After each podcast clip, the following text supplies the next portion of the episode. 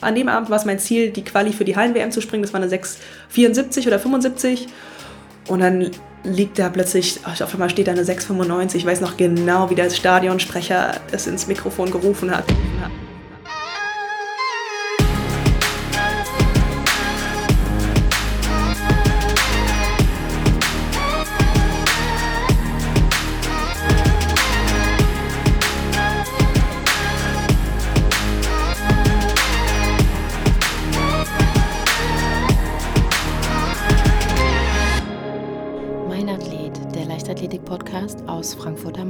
Herzlich willkommen bei einer weiteren Folge vom Mein Athlet Leichtathletik Podcast. Mein heutiger Gast ist die Weitspringerin Alexandra Wester. Alexandra hat mit einer Bestweite von 6,79 Meter, dem sechsten Platz bei den Hallenweltmeisterschaften 2016 und ihrer Olympiateilnahme 2016 in Rio schon einiges vorzuweisen. Sie ist eine der bekanntesten und erfolgreichsten deutschen Weitspringerinnen. Herzlich willkommen, Alexandra. Hallo. Alexandra, ich habe äh, im Vorfeld von der, von der Sendung natürlich recherchiert, auch bei Wikipedia, und dort steht der Satz, ich zitiere mal, bereits als Kind offenbarte Wester einen großen Bewegungsdrang was ihre Großeltern dazu veranlasste, eine Weitsprunggrube in ihrem Garten zu bauen. Mhm. Erzähl doch mal was dazu. Ja, ganz genau so ist es. Also als ich so, wie alt war ich da? Sieben, acht Jahre alt, hat mein Opa gesagt, okay, die Kinder, die werden nie müde. Also machen wir mal was dafür.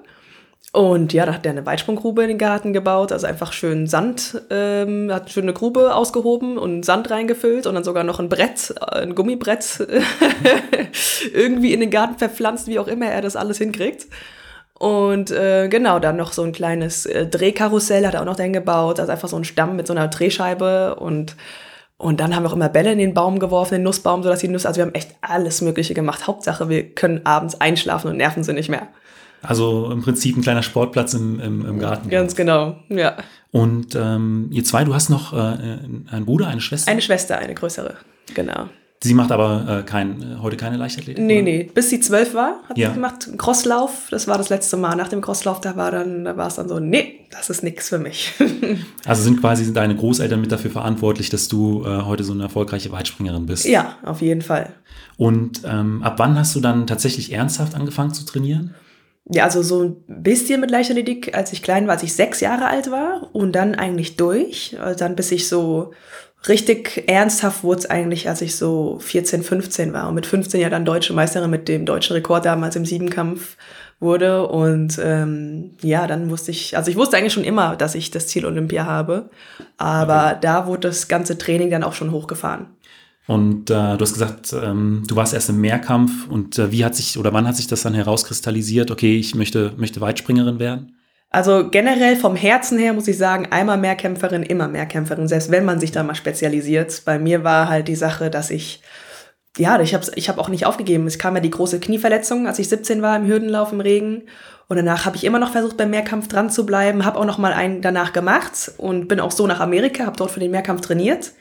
Aber nachdem ich mich dort nach und nach immer wieder verletzt habe, wusste ich, okay, Jetzt so kurzfristig bis Rio, da war es nur noch ein Jahr bis Rio, ja. ist es das Beste, wenn ich mich spezialisiere, einfach auch um vor allem gesund zu bleiben. Und mhm. dann bin ich einfach beim Weitsprung geblieben. Ähm, und bei wem trainierst du heute? Jetzt ist der Uli mein Haupttrainer, der Uli Knapp. In, der äh, Bundestrainer in Saarbrücken. In Saarbrücken also, trainiert ihr dann immer, oder? Genau. Natürlich ist es zwischendrin auch mal so, dass wir einen anderen Trainer heranziehen oder ich mal ein äh, Trainingslager woanders mache, aber immer mit Uli als meiner Bezug, Bezugsperson hier in Deutschland. Und trainierst du dann in der Trainingsgruppe oder für dich alleine? Genau, in der Trainingsgruppe mit der Laura Müller noch zusammen, die 400 Meter Läuferin, die Abigail, Mehrkampf, Lisa, die ist auch ein Lea, also auch viele Mehrkämpfer. Und ist auch mal ganz gut, da kann man auch mal die Tempoläufe zusammen machen und das ist ganz gut, da jemanden zu haben. Und versuchen die dich dann auch mal zu überreden, vielleicht mal 400 Meter zu sprinten? also von Laura kommen manchmal, ja komm, äh, wollt ihr nicht die Tempoläufe heute mitmachen? Aber dann alle von uns so, ja, hm, passt schon, heute nicht. Aber generell, ja, von Uli kam auch mal, ja, guck mal, wie wäre es mit dem Mehrkampf nochmal? Aber für mich ist es, hm, für mich ist abgeschlossen. Wie sieht denn so eine typische Trainingswoche bei dir aus? Typische Trainingswoche. Gibt es überhaupt? Ähm, typisch, ja, es ändert sich ja sowieso immer. Im Winter ändert es sich, also im Winter hat man ja so seine speziellen, seinen speziellen Rhythmus, dann eben in der Hallensaison und dann auf die Wettkämpfe in der Sommersaison hin wird es ja dann noch mal ein bisschen weniger vom Umfang und ein bisschen mehr in die Technik rein. Aber wenn ich jetzt mal das so, wie es jetzt die letzte Zeit war, definieren würde, dann wäre es montags Krafttraining mit ein bisschen mit Sprint kombiniert, dienstags Sprung Mittwochs auch nochmal Kraft, auch nochmal mit Sprint. Donnerstags vor allem Körperarbeit nenne ich das. Das bedeutet komplett regenerat re aktive Regeneration, aber auch viel Stabilisation. Freitags ist es nochmal, kommt halt drauf an, welche Saison es ist, aber Sprint oder Sprung. Und samstags die herzallerliebsten Tempoläufe. Im letzten Jahr äh, beim E-Stuff, äh, ich hätte es damals auch live im Fernsehen gesehen, das war der, der letzte Sprung äh, im Wettkampf bist du äh, beim Absprung, ja, sah es erstmal so aus, äh, bist umgeknickt, mhm. ähm, hast äh, da einen vierfachen Bänderriss ja, genau. dir zugezogen. Ja. Ähm, und musstest dann natürlich auch erstmal operiert werden. Wie hast du das Ganze überhaupt wahrgenommen? Es war eine unglaublich, es sah sehr, sehr schmerzhaft in dem Moment aus. Mhm. War es wahrscheinlich auch und Yep. auch eine, ja, sehr gravierende Verletzung. Wie Ja. hast du das an dem Tag so wahrgenommen? Also an dem Tag generell, der Tag hat schon so angefangen. Es war, irgendwie waren alle meine Muskeln fest, habe ich ein bisschen gemerkt. Und irgendwas an dem Tag, ich habe echt überlegt, soll ich diesen Wettkampf machen oder nicht. Das weiß ich noch im Vorhinein. Aber es war, es war unbegründet. Ich war, okay, ich habe jetzt keinen Grund. Warum fühle ich jetzt gerade so? Ja. Es gibt doch keinen Grund. Klar sind meine Muskeln ein bisschen fest, dann rolle ich ein bisschen den und so weiter, dann, dann, dann kriege ich das schon hin. Dann mache ich heute eben eher mit halbem Pace so. Und ähm, ja, plus dann waren auch noch Leute, die sind ex- extra Leute gekommen, die mir zuschauen, die jetzt extra mich anfeuern und das war, ne, dann lässt man sich dann schon Ja. schneller, hört man nicht auf das Bauchgefühl, sondern sagt einfach, okay, das sind die Fakten, ich mach's jetzt. Und genau, der letzte Sprung, ich war zu weit weg vom Brett, hab lang gezogen den letzten Schritt. Mein Fuß ist ein bisschen falsch auf dem Boden aufgekommen, sodass ähm, er noch ein bisschen nach innen geschaut hat und damit die ganze Kraft, diese ganze Stemmkraft sogar über die Außenkante ging und die konnte es in dem Moment nicht halten und dadurch bin ich umgeknickt. Und das war ein Riesenschock. Ich wusste auch nicht, in dem Moment wusste ich auch nicht genau, ist es jetzt beim Absprung passiert? Ist es jetzt zwei Schritte davor passiert? Das wusste ich nicht bis zu dem Zeitpunkt, wo ich das Video angeschaut habe. Und dann lag ich da in der Grube und ich wusste direkt, okay, scheiße, da ist irgendwas fett kaputt gegangen. Und dann hat mir, ich konnte auch nicht aufstehen, ich habe da gehockt. Ich so, fuck, okay, ich kann jetzt nicht aufstehen, irgendjemand muss jetzt kommen. Das kam mir wie eine Ewigkeit vor. Und dann kam aber, im Video war das relativ schnell, kam jemand, Ja. hat mir rausgeholfen. Und habe ich daneben dran gelegen und es hat unglaublich wehgetan. Allein schon den Schuh auszuziehen. Da musste ich erstmal den Schuh ausziehen. Ich gucke auf meinen Fuß, ich sehe, wie dick der ist und äh, leg mich erstmal wieder nach hinten, bevor ich irgendwie umfalle. Und dann musste ich ja noch eine ganze Weile da im Stadion bleiben, weil ja sämtliche Läufe und was auch immer alles war, die erstmal die Trage holen mussten. Und ja, für mich war es nur noch, okay, irgendwie den Schmerz durchstehen und einfach, einfach da durch jetzt. Einfach durch. Und ähm, im Anschluss wurdest du ja dann auch operiert. Ähm, warst du da bei einem Spezialisten? Genau, also es war dann zehn Tage danach. Ähm, da war ich dann ähm, beim Dr. Schmidt in Heidelberg in der Athos-Klinik. Genau, da war auch der Raphael Holzdeppe damals. Ich habe mich halt dann informiert. Die nächsten zehn Ja. Tage hatte ich viel Zeit, mich zu informieren, in mich zu gehen und da mir meinen Arzt rauszusuchen, rumzutelefonieren. Und dann habe ich mich dazu entschieden. Wie sah denn dann im äh, Nachgang die Reha bei dir aus? Also was habt ihr für spezielles Training gemacht? Wie schnell ging es denn äh, im Anschluss äh, damit los? Also mit der Reha hat es leider lange gedauert. Also die OP war ja im September, mit der Reha habe ich erst im November angefangen. Einfach weil es nach der OP leider heftige Probleme gab.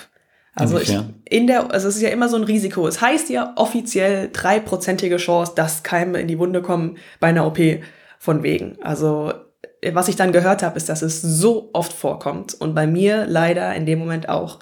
Es kam ein Keim in die Wunde und die Wunde wollte nicht zugehen. Und das bedeutet, ich hatte die ganze Zeit damit zu kämpfen. Erstmal muss die Wunde abheilen, bevor ich mit der Reha anfangen kann. Und das war ein Riesen hin und her. Das, ich bin von Arzt zu Arzt gegangen und manche haben mir gesagt, so, du, da tut sich nix. Also wenn nicht, müssen wir irgendwie, kamen die mit Hauttransplantation, der nächste kam mit Gelenk ausspülen. Und für mich war es irgendwie so, nee, nee, das kann gerade alles nicht wahr sein. Ja, Das stimmt doch gerade nicht. Also bevor ich wirklich zu solchen radikalen Maßnahmen greife, weil ich habe das Gefühl, da geht noch irgendwie was anderes, versuche ich es lieber selbst nochmal und hör einfach mal auf das, wie es sich richtig für mich anfühlt. Und ja, dann habe ich die Ernährung umgestellt, habe mir gedacht, okay, wie kann man Keime aus dem Körper schwemmen, wenn der Körper, wenn man, wenn der Körper nicht übersäuert ist, so wie er beim Menschen eigentlich normal, Ja. er leider ist heutzutage mit dem, was wir da im Supermarkt vorgesetzt kriegen.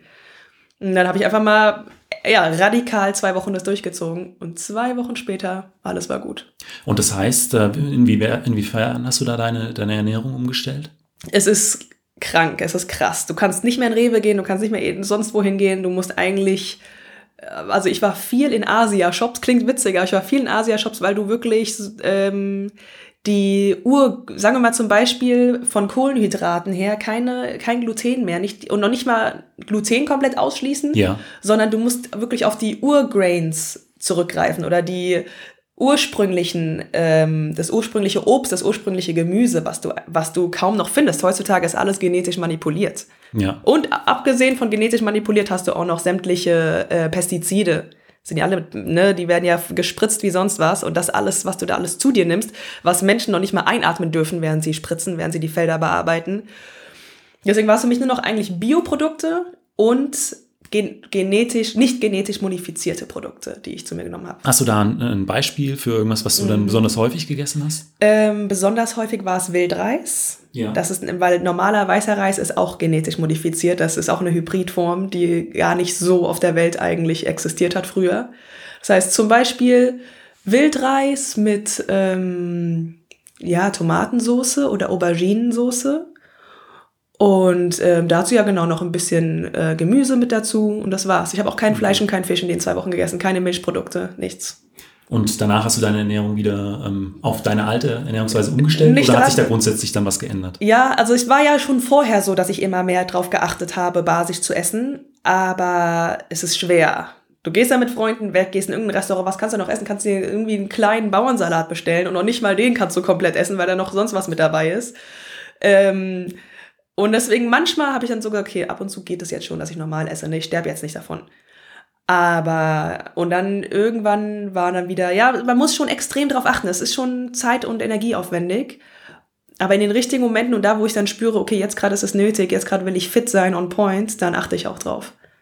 Und wie hat dann im äh, Nachhinein dann das eigentliche Reha-Training ausgesehen, als du da, die Wunde verheilt war und du dann wirklich Genau. wieder mit der Reha anfangen konntest? Ja, genau, die Reha habe ich dann in Berlin bei, im, am OSP bei der Annika Brinkmann gemacht und ich bin ihr jetzt bis jetzt so unglaublich dankbar, wie viel Zeit. Ist ja auch krass, was ein Reha-Trainer alles auf sich nimmt. Da waren so viele, waren auch viele verletzte Athleten dort, um die sie sich gekümmert hat und es, es ist einfach, es war einfach Hammer, wie herzlich sie an die Sache rangegangen ist und wie offen sie auch war. Sie hat gesagt, okay, du, ähm, du kommst von der Leichtathletik, wenn du irgendwelche Übungen noch für dich mit einbauen möchtest, sag mir Bescheid, ne? Und andererseits hat sie mich auch, sie hat mich auch zu anderen Trainern geführt, zum Beispiel für das Pool-Workout, ne? Dann, ich bin auch viel, ich war viel im Wasser anfangs. Und dann später ging es dann langsam auf, ähm, wie hieß dieses Gerät nochmal? Alter G. Alter G, das ist da, wo du dann äh, so gesagt mit leichterem Körpergewicht laufen kannst. Ah ja, dieses Laufband, wo man im Prinzip so ein bisschen eingespannt ist. Ja, ja, ja, genau. Und hat dann auch sehr auf die, sehr auf die Technik geachtet. Also sie war auch wirklich äh, sehr präzise, ne? Und ähm, auf den Fußaufsatz. Und das ist eigentlich, für mich ist Reha-Training eigentlich wie ein mentales Training, weil du musst im Moment sein. In dem Moment, wo du abschweifst, wo du in Gedanken bist, fällst du wieder zurück in, in die falsche Position, vom Fuß her zum Beispiel. Ne? Oder die Kette ist einfach nicht gerade, irgendein Glied fällt raus. Und ähm, ja, in dem Moment holt dich der Reha-Trainer, dein mentaler Trainer für mich, in dem Moment wieder zurück in den Moment. Du musst wieder in deinem Körper sein. Und deswegen finde ich, hat auch äh, Reha-Training ein- eine richtige, steckt eine richtige Power darin. Ja, Auch, dass die äh, Trainerin dann im Prinzip äh, Aspekte aus anderen Sportarten mit, mit reingenommen hat. Du hast gesagt, du Ja. warst viel im Wasser. Ganz Also, genau, genau. Also Auf, ja, wirklich. Wie standen denn zunächst deine Chancen überhaupt für ein, für ein Comeback nach, nach deiner Verletzung? Das ist ja immer sehr relativ. Ja, Also was ich sagen muss, war, dass es viele Zweifler gab. Aber das kenne ich ja schon aus meiner alten Zeit mit dem Knie. Deswegen war das für mich nichts Neues. Trotzdem, wenn man sowas dann doch nochmal face-to-face mitkriegt, ähm, dann trifft es einen trotzdem nochmal. Einfach weil man, einfach weil man menschlich ist, ne? Und weil man in dem Moment dieser Situation ist. Aber was ich gelernt habe im Vergleich zu früher, ist, dass ich jetzt etwas sage. Damals habe ich es mir sagen lassen und es mich zu sehr affekten lassen. Jetzt weiß ich, es liegt einfach nur daran, weil Menschen zu oft zu rational denken und beziehungsweise denken, dass es gäbe ein logisches Denken in dem Hinblick, sie könnten Dinge gut einschätzen und dann ist es einfach so, aber das stimmt nicht. Selbst wenn ein Arzt dir sagt, du, das lass es mal sein, hat, ist das immer noch nicht Gesetz. Hast du dennoch auch mal mit, mit den Gedanken gespielt, äh, den, den Sport zu beenden? Du bist ja auch nebenbei noch als, als Model aktiv. Also hättest ja auch andere Optionen. Ja, nee, aber für mich war das ja, so kurz vor Tokio auf gar keinen Fall. Also Du bist Sportlerin aus, aus Leidenschaft. Ja, ja. Und ähm, wie konntest du dich in, ich sag mal, in, in schwierigen Momenten motivieren? Also war das dann immer äh, das, das Ziel Tokio? Also was mir die Phase wirklich ähm, gezeigt hat nochmal, selbst wenn ich es noch von früher kenne, habe ich nochmal gesehen, du, du facest wirklich deine Dämonen, du liegst da wirklich, du hast, du gehst zwei Schritte voran und einen zurück. Und das lässt dich einfach nochmal auf jeden Fall alles widerspiegeln, jeden einzelnen Schritt deiner Karriere nochmal reflektieren. Und du denkst natürlich in manchen Momenten, wie hätte es alles eigentlich laufen können. Aber in diesen Momenten bleibt dir einfach nichts anderes übrig, als dich an den kleinen Dingen zu erfreuen. Ne? Das ist dann einfach so, du stehst morgens auf, du setzt dir ein Ziel für den Tag. Ich habe es dann auch mal so gemacht zwischendrin. Ich habe mir ein Ziel aufgeschrieben in meine Notizen. Und wenn ich dieses kleine Ziel im Reha-Training oder in der Ernährung oder wo auch immer umgesetzt habe, geschafft habe, habe ich mir abends aufgeschrieben, dass ich es geschafft habe und dass ich dafür dankbar bin. Und es gibt dir nochmal eine ganz andere mentale Einstellung und plötzlich laufen Dinge viel einfacher. Einfach, weil wenn du die positive Einstellung in deinem Kopf hast, dann ziehst du auch Positives an. Auch da, dadurch, dass du es verschriftlicht hast abends ja. nochmal? Ja, ja, ja. Okay. Verschriftlichen, aussprechen, manifestieren, ganz einfach. Und äh, wie war dann die Nacht vor deinem Comeback? Also du bist ja dieses Jahr dann äh, schon wieder bei den, auch bei den Deutschen gesprungen. Mhm. Und äh, dein, dein erster Wettkampf war schon einige Wochen äh, zuvor. In Mannheim. Genau. genau. war mein erster. Davor, eigentlich hatte ich ja schon in Weinheim mein Comeback geplant, aber ja. da war ja so schlechtes Wetter und ich habe auch hin und her gezögert. Ich so, ja du, das macht doch keinen Spaß, wenn noch so schlechtes Wetter ist und es dann als Comeback dann regnet und keine Ahnung was. So viel Dämonen musst du jetzt noch nicht facen. nee, nee, nee, das, ist, das verschieben wir auch von anders. Aber für mich, dann war es das erste in äh, Mannheim, genau. Und da war dann zum Glück gutes Wetter. Aber trotzdem war es erstmal so ein, okay, auf den Boden der Tatsachen zurückholen. Weil das Training davor ist richtig, ist wirklich gut gelaufen. Und dann war es erstmal ein, okay, 6,19 Meter. Genau das, was ich damals auf genau derselben Anlage mit dem linken Bein auch ähm, äh, mit 15 Jahren gesprungen bin. Du bist auch diese Saison mit dem linken Bein abgesprungen. Genau, diese Saison ja. habe ich das Bein einfach ja. mal gewechselt, einfach um rechts zu schonen. Mein Coach hat auch mal gesagt, du willst du nicht vielleicht doch rechts probieren bei den Deutschen? Ich so, mm, mm, das wird radikal geschont. Nächstes Jahr ist das wichtige Jahr. Und ähm, genau, deswegen jetzt war es mit links. Und ja, also es war für mich erstmal ernüchternd, aber gleichzeitig ein, okay, so ist es jetzt, so sind die Dinge und ich baue darauf auf.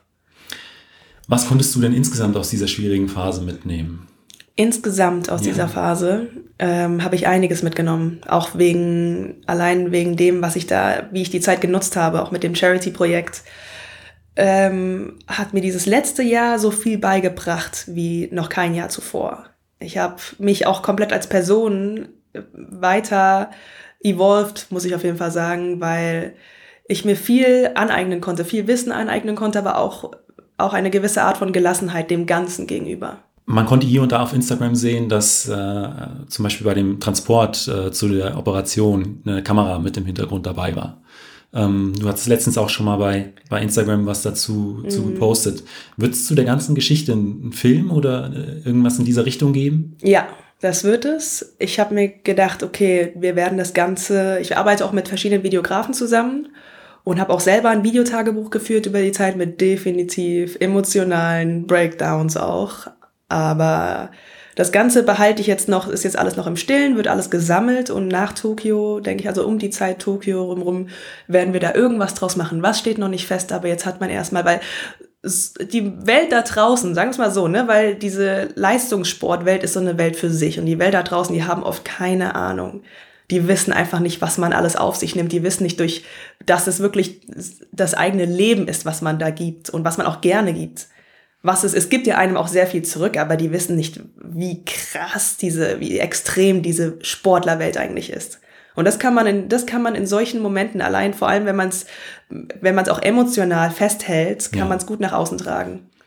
Also 2020 äh, kommt da eventuell was. Ja, ja, schauen wir mal in welcher Form und so weiter und so fort, aber es wird auf jeden Fall jetzt gerade viel gesammelt.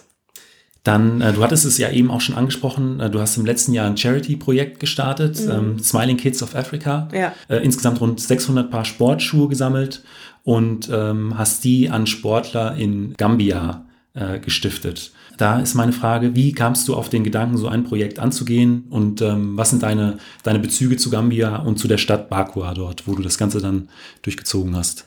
Also die Idee hatte ich schon lange, also seit 2016, einfach weil in dem Jahr, es war ja vorher so, ich habe ja wirklich viel gestruggelt, auch die Jahre vor 2016. Es war, dass viele nicht mehr an mich geglaubt haben und dann für mich auch finanziell in, in einigen Momenten, da war es für mich schon schwierig, ein neues Paar Turnschuhe zu holen, aber es war immer, immer hat sich irgendeine Lösung aufgetan, ne? Auch wenn die Leistung nicht da war. Und dann, als die Leistung plötzlich kam, wurde ich überhäuft von Klamotten, von Sportschuhen, von Spikes. Ich konnte das alles noch nicht mal. Ich habe es jetzt noch in einem Lagerraum stehen und werde damit auch noch was bezüglich äh, Gambia machen, ne? Aber es war so viel, ich wusste, das kann ich alles gar nicht tragen. Und da wusste ich, okay, in welcher Situation war ich zu, davor? Erst vor einem Jahr und jetzt bin ich in dieser Situation. Ich hätte es damals viel mehr gebraucht als jetzt. Also kann man damit auch was machen. Und für mich der Bezug zu Gambia, Bakau, ist, dass ich in Bakau geboren bin, in, in der Nähe von Kachikali. Und ähm, ja, ich war jetzt auch öfters danach in Gambia. Nicht so oft, wie ich eigentlich wollte, aber durch den Sport ist es natürlich ne, auch nochmal eine Sache. Aber genau, ich wusste, ich möchte dem Land, in dem ich geboren bin, in dem ich drei, die ersten drei Jahre meines Lebens verbracht habe, etwas zurückgeben. Und ich war das Jahr zuvor dann erst in Gambia mit einer Freundin. Wir hatten da Personen, ähm, mit denen wir auch dann zusammengearbeitet haben vor Ort. Und da habe ich, hab ich mir gedacht, okay, ich, ich fange einfach mal an. Hast du dort auch noch Familie oder? So gesagt. Also es eine enge Freundin ja. von meiner Familie und ähm, die ist auch eine, die ist für mich wie eine Mutter, die arbeitet dort in der Klinik. Und ähm, ja, von daher ist es für mich immer wieder schön, wieder zurück nach Gambia zu kommen. Und wie stellte sich das dann alles organisatorisch dar? Weil ich sag mal, ähm, so ein Projekt auf die Beine zu stellen, erstmal zu sagen, okay, ich sammle jetzt die Schuhe, das ist äh, und mache Werbung dafür, ist das eine, aber dann ähm, einen ganzen äh, Container voller Schuhe dann nach, nach Gambia zu bringen, mit den ganzen äh, Zollvorschriften, mhm. dem Transport etc., ist nochmal was anderes. Es ist ein Riesending es ist ein Riesending und im Nachhinein finde ich immer noch, ja, wundere ich mich immer noch und bin auch irgendwo stolz, dass ich das irgendwo geschafft habe mit den Leuten, die ich äh, bei mir hatte. Aber ich habe mir gedacht, okay, du fängst jetzt erstmal an, so bin ich halt immer, ne? Ich stürze mich immer Hals über Kopf irgendwo rein und dann denke ich mir, fuck, jetzt hocke ich hier, was mache ich jetzt? Aber zum Glück hatte ich auch meinen Freund zu der Zeit, der mich immer bestärkt hat und hat gesagt, Alex, hat mich beruhigt, so, weil es war für mich wirklich so eine Zeit zwischendrin, so, ich habe ich wusste, wie viel da auf meinen Schultern liegt, wie viel Verantwortung, wie auch, weil die Leute vor Ort, mit denen wir Kontakt hatten, die erwarten das ja schon, ne? Die freuen sich schon darauf und was du machen kannst mit den ganzen Schuhen, die du bekommen hast, was du verändern kannst. Und alles Mögliche kann schiefgehen. Auf dem Transportweg, weißt du, die können verschwinden, ganz schnell, das geht ganz schnell. Oder du wirst erst gar nicht durch den Zoll gelassen. Du bist da vor Ort, du stehst da, alles geplant, alle sind drüben und plötzlich wird es nicht durch den Zoll gelassen. Oder was auch immer. Es kann alles Mögliche passieren. Und ähm, ja, für mich war es dann so, ich habe viel dazugelernt, verdammt viel. Ich habe jetzt mal so eine ganze Infrastruktur ne, in- und auswendig gelernt und gesehen, wie es geht, wie es laufen kann, wie es auch schief gehen kann. Ähm, es hat natürlich auch viel Glück dazu gehört, ähm, aber letztendlich war es zum Glück so, dass von meiner Freundin Jenny, die da auch mitgekommen ist und das alles auch bildlich festgehalten hat, ihr Vater hat bei Lufthansa gearbeitet, also es läuft, läuft auch viel über Connections an. Ja. Und wir, somit konnten wir eine Luftfracht organisieren, weil mit Schiffsfracht hätte das noch viel länger gedauert und dann wüssten wir nicht genau. Deswegen ging es über Luftfracht. Und mit Zoll war ein kleines Hindernis, ne? aber dann hatten wir dann zum Glück auch jemanden, der ähm, viele kannte dort vor Ort, der mitgekommen ist und das alles auch mit denen ähm, verhandelt hat. Und so haben wir es letztendlich rausbekommen aus dem Zoll. Wir mussten natürlich dann auch was hinlegen, ne? aber es wird ja so oft gesagt, okay, Zoll, ähm, das ist ja alles immer, mm, läuft alles immer sehr shady ab und so weiter. Aber letztendlich muss man sagen, das sind die Leute, die dort arbeiten, das sind nicht die Bösen. Die, die sind auch arm dran und müssen gucken, wie sie ihr tägliches Brot verdienen. Deswegen kann man über die definitiv nicht urteilen. Und letztendlich haben wir die Schuhe bekommen und wir konnten daraus was machen. Und ja, da bin ich echt happy drüber, trotz der ganzen Hindernisse zwischendrin. Gab es da einen Direktflug von Berlin nach äh, Bakar oder wie nee, lief das über mehrere? Mit Umsteigen. Ich, äh, okay. äh, in Amsterdam war das. Ja, also immer mit Umsteigen. Ja. Und ähm, du hattest es eben schon angesprochen, ihr hattet dann auch Partner, Ansprechpartner vor Ort, mit denen ihr das dann gemeinsam koordinieren konntet. Genau. Wie lief denn dann vor Ort die Verteilung ab? Also es, wir haben es nicht von Tag zu Tag schon im Voraus geplant. Das war dann erst, als wir dort waren. Und erstmals hatte allein für mich ja schon drei Tage. Ich, ich bin ja extra früher angereist. Ähm, vor den anderen, bevor meine Freunde angereist sind, damit ich schon vorarbeiten kann, weil ich wusste, es könnte eine Zeit dauern, bis wir die Schuhe rauskriegen. Und es war dann auch so. Also seit ich angereist bin, drei Tage. Und dann haben wir noch fünf Tage gehabt und haben die letzten fünf Tage genutzt. Erster Tag äh, sind wir direkt ins Leichtathletikstadion gefahren, den zweiten Tag auch, haben dort die jungen Athleten und die Kinder versorgt. Und dann war es für mich so, okay, jetzt möchte ich mal wirklich in die ärmsten Gebiete in Gambia fahren. Auch Kachikali, da wo ich geboren wurde. Ähm, da es waren auch, da wusste ich genau, okay, das wird eine große Sache und das möchte ich als nächstes angehen. Und dann der letzte Tag, dann hatten wir noch viele Basketballschuhe und da gab es auch ein Basketballteam in Gambia, an die wir es auch verteilt haben. Aber so, ja, so hat sich jeder Tag irgendwie entgeben und zum Schluss war es dann irgendwie so, als wäre jeder Tag, als wäre es genau richtig so gewesen, wie jeder Tag gelaufen ist. Also das, zum Teil war es ja auch sehr, ja fast dramatisch, würde ich sagen, ja, die, die Szenen, ja. die sich da abgespielt haben. Ich muss fast schon sagen, wir sind da echt naiv reingegangen. Wir sind da total, deswegen habe ich es ja auch Smiling Kids of Africa genannt. Ich habe gedacht, wir bringen jetzt ein paar Schuhe hin und die Kinder freuen sich, sie lachen. Ja. Aber das Ganze ist viel ernster. Ich kriege jetzt schon Gänsehaut allein, wenn ich jetzt schon wieder darüber rede, weil das war eine riesige Panik dort, das war eine Massenpanik. Das, das, dies, da habe ich erst realisiert, das ist eine das ist für sie eine einmalige Chance im Leben. Sowas haben die noch nie vorher gesehen. Das ist eine, eine Riesensache für sie, weil die, wie gesagt, viele Kinder sterben dort ja auch jährlich. Ja. Wirklich. Ich weiß nicht, wie hoch die Dunkelziffer ist, aber es ist unglaublich. Weil da läuft ja alles gar nicht so hygienisch ab wie hier. Und wenn die barfuß auf der Straße rumlaufen, sich die Füße aufreißen an irgendwelchen Glasscherben oder was auch immer, was, wie musst du auch dich als Elternteil fühlen, wenn du, wenn du nicht weißt, was deinem Kind tagtäglich passieren kann? Und jetzt haben die die Chance auf stabile Sportschuhe. Ja. Weißt du, dort gibt es ja auch keine große Infrastruktur für Sportschuhe. Ich wollte extra, ich habe extra gesagt, ich möchte dort nicht eine Infrastruktur kaputt machen, weil wenn viele da mit T-Shirts anreisen oder was auch immer, dort vor Ort gibt es viele Kleinhändler, die, die selber ihre T-Shirts, die selber welche herstellen, die sie nähen. Und dann geht es, geht das ganze Geschäft für sie ja, ja. kaputt. Aber Sportschuhe, ich habe extra die Nische suche ich mir aus. Einerseits wegen dem Sport related, weil ich viele davon habe weil ich da viele Personen ansprechen kann, aber auch weil es die, weil die Nische so stark in Gambia nicht vertreten ist. Und äh, du hast auch erzählt, du warst in einem, in einem Leichtathletikstadion. Mhm. Du hast dann mit Sportlern dann auch zusammengearbeitet, auch ein ja. bisschen äh, mit denen gemeinsam trainiert. Ganz genau, mit dem trainiert. Ich habe denen so ein paar Übungen gezeigt. Davon haben wir auch noch. Wir haben noch viel Videomaterial, auch was wir noch weiter nutzen werden. Aber ähm, genau, auch den besten Sprinter in Gambia, Momodu, mit dem habe ich jetzt erst vorgestern nochmal telefoniert. Also wir sind auch im engen Kontakt, ähm, weil es war, ich war schon im Jahr davor mit dem Leichtathletik-Team unterwegs, so ein bisschen, hab die kennengelernt und es sind super Hammer Leute, die sind wirklich super drauf. Deswegen heißt Gambia auch das Smiling Coast of Africa. Die genießen einfach jeden Tag mit dem, was sie haben. Und daran können sich so viele Länder so eine Riesenscheibe abschneiden. Wie lange wart ihr denn dann am Ende in, in Gambia? Wir waren nur eine Woche da. Das Ganze habt ihr in einer Woche durchgezogen? In einer Woche. Das, das ging von morgens bis abends. Wenn ich mir auch die Bilder nochmal, ich habe mir letztens erst die Bilder nochmal davon angeschaut, ich sah zum Schluss fix und fertig aus. Ich sah alle, aber das lag auch daran, einfach wegen den ganzen, das ist ja, eine, das ist ja ein Balk von Emotionen, von Energien, die du da abkriegst. Und, aber ja, wir haben jeden Morgen, wir hatten ein krasses Programm. Ja, wahrscheinlich dann auch durch die ganzen Eindrücke, wenig mhm. Schlaf mhm. und. Ja, ja. Was konntest du denn für dich aus diesem Projekt mitnehmen? Also für mich hat es alles geändert eigentlich. Also der Tag, auch vor allem der Tag, wo wir in Kachikali waren und da diese Massenpanik ausgebrochen ist, danach das ganze Team, wir haben alle uns erstmal irgendwo hingehockt. Wir sind irgendwo hingefahren, wo es ruhig war, haben uns hingehockt und keiner hat was gesagt. Wir waren erstmal wirklich, wir waren fertig. Und ähm, für mich ich habe in dem Moment gesehen, in dem Moment war mir alles, war für mich alles unwichtig. Und ich habe für mich auch gesehen, auch der Sport ist einfach nur ein Mittel zum Zweck. Ich habe gesehen, wie viele Leute ich durch diesen Sport erreichen konnte, wie viele Schuhe ich sammeln konnte und was das mit den Kindern dort vor Ort gemacht hat. Und das ist so viel mehr wert als irgendeine Medaille auf dieser Welt. Also ähm, da höre ich schon so ein bisschen raus, äh, du planst was ähnliches äh, in der Zukunft. Ja, ähm, kannst du da schon was dazu sagen, auch irgendwie, wie man dich dabei unterstützen könnte?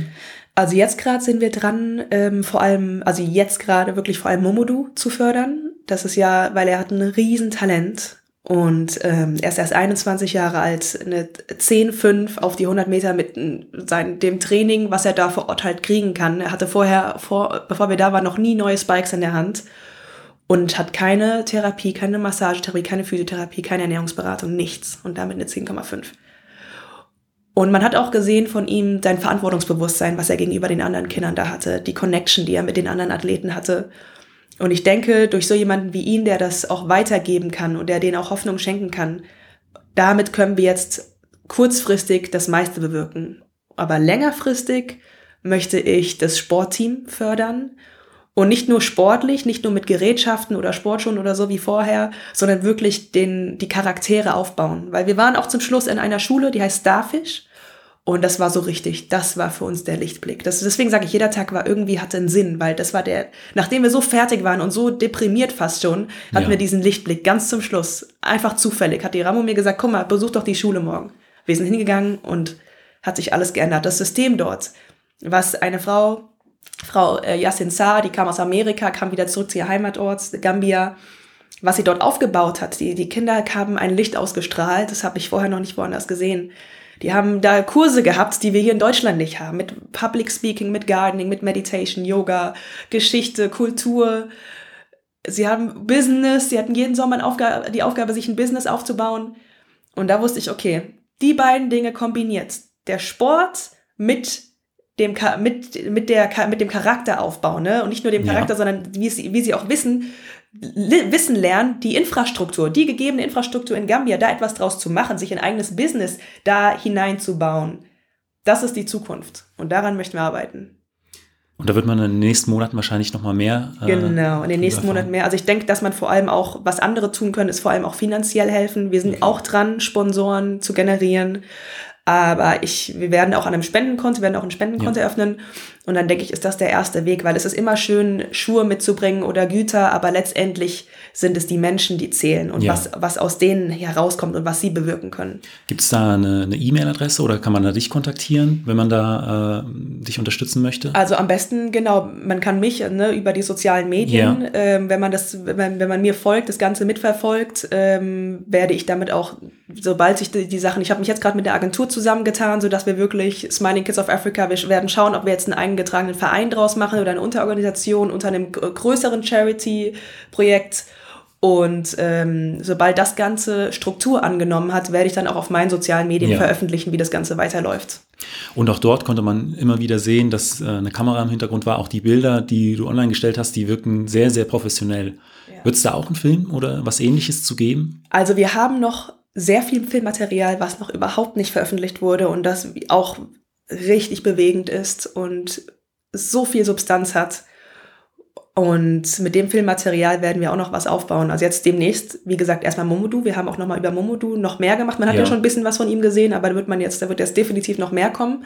Und mit dem anderen Material werden wir, ja, sind wir jetzt dran und werden wir sehen, was sich daraus noch ergeben wird. Das klingt auf alle, auf jeden Fall sehr spannend. Alles. Ja, ja. Dann komme ich jetzt zu äh, fünf Fragen, die ich äh, jedem meiner Gäste stelle. Mhm. Also nochmal kurz zurück zum Sport. Und da ist die erste immer, was war bisher dein größter Wettkampf? Also es muss nicht der ähm, erfolgreichste gewesen sein, mhm. sondern der, der dir emotional am meisten bedeutet. Der mir emotional am meisten bedeutet ist, auch wenn es, es war auch der erfolgreichste, aber es ist Istaf Indoor von 2016. Ähm, andererseits, wenn ich jetzt so überlege, Olympische Spiele, auch wenn es mit der Quali dann zum Schluss, also auch wenn ich dann nicht ins Finale gekommen bin und in, nur in der Qualifikation mit dabei war bei den Olympischen Spielen, ähm, es war einfach das, was, wofür ich, wovon ich immer geträumt habe. Und die Jahre zuvor waren so verdammt schwer und 2016 kam alles auf einmal. Und das war das Ziel. Das ISTAF Indoor war für mich der Durchbruch. Und beides ist für mich einfach emotional grenzenlos. Also allein wenn ich jetzt, ich habe jetzt zuerst Istaf Indoor angesprochen, einfach weil das wirklich eine Weite war, die ich da hingelegt habe, die ich nicht erwartet habe. 6,95 Meter. Ganz genau, 6,95 Meter. Habe ich nicht, an dem, in dem, an dem Abend war es mein Ziel, die Quali für die Hallen-WM zu springen. Das war eine 6,74 oder 75. Und dann liegt da plötzlich, auf einmal steht da eine 695. Ich weiß noch genau, wie der Stadionsprecher es ins Mikrofon gerufen hat, wirklich. Und ich in mir selbst, ich konnte es nicht, auf einmal, als wäre ich jetzt auf einmal in eine andere Welt transportiert, in dem ja. Moment, wo er die 695 genannt hat. Und ähm, es war für mich in dem Moment, ich weiß noch, danach hatte ich ähm, Interviews und ich konnte mich nicht so zusammennehmen. Ich habe geweint wie sonst was. Also das war auf jeden Fall der emotionalste Moment. Und dann Rio einfach, weil das so dein sportlicher genau. äh, Lebenstraum war. Ja. Und dann auch schon die, ja. die äh, ja, Zeremonie vor den Spielen oder dann allein der Wettkampf. Das ja, weil, weil niemand davor hat erwartet. Dann meine Freunde, das war total süß, die haben mir dann so ein Buch zusammengestellt, äh, als nach dem ISTAF 2016, ähm, und worin sie auch selber, einige von ihnen selber zugegeben haben, dass sie es einfach mir nicht zugetraut haben, das Jahr davor, wenn ich mit einer Weile mit 6, 29 ankomme und sage, ich möchte zu den Olympischen Spielen und ähm, vorher noch nie weitergesprungen bin, dann weiß ja keiner. Dann, dann ist es mal wieder dieses rationale Denken und realistische Denken.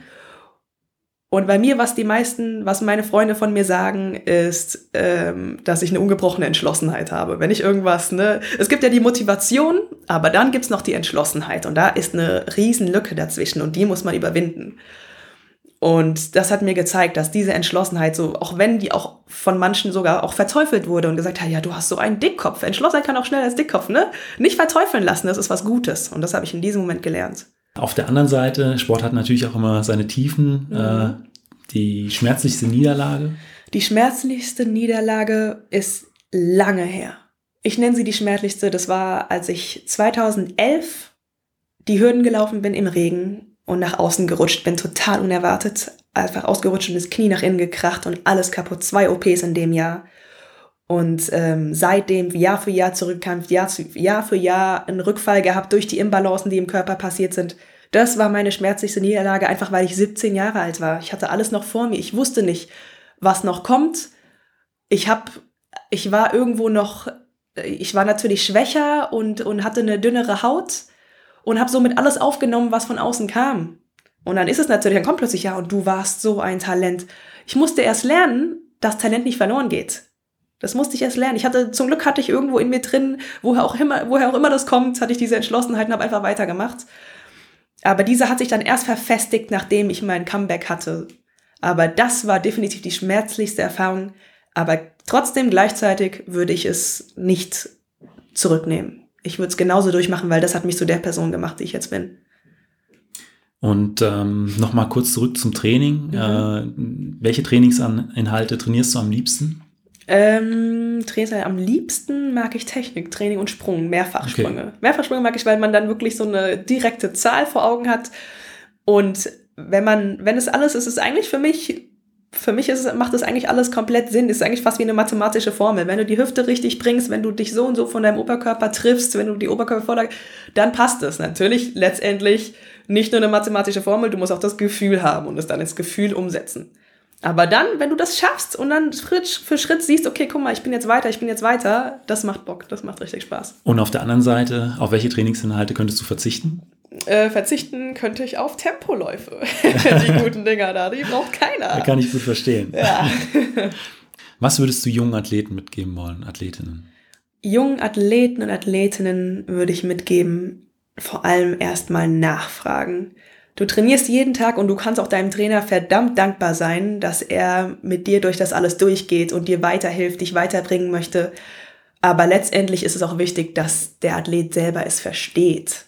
Die Trainingsinhalte. Was bringt das für mich? Warum gehen wir in den Sand? Warum gehen wir in den Kraftraum? Was machen wir da?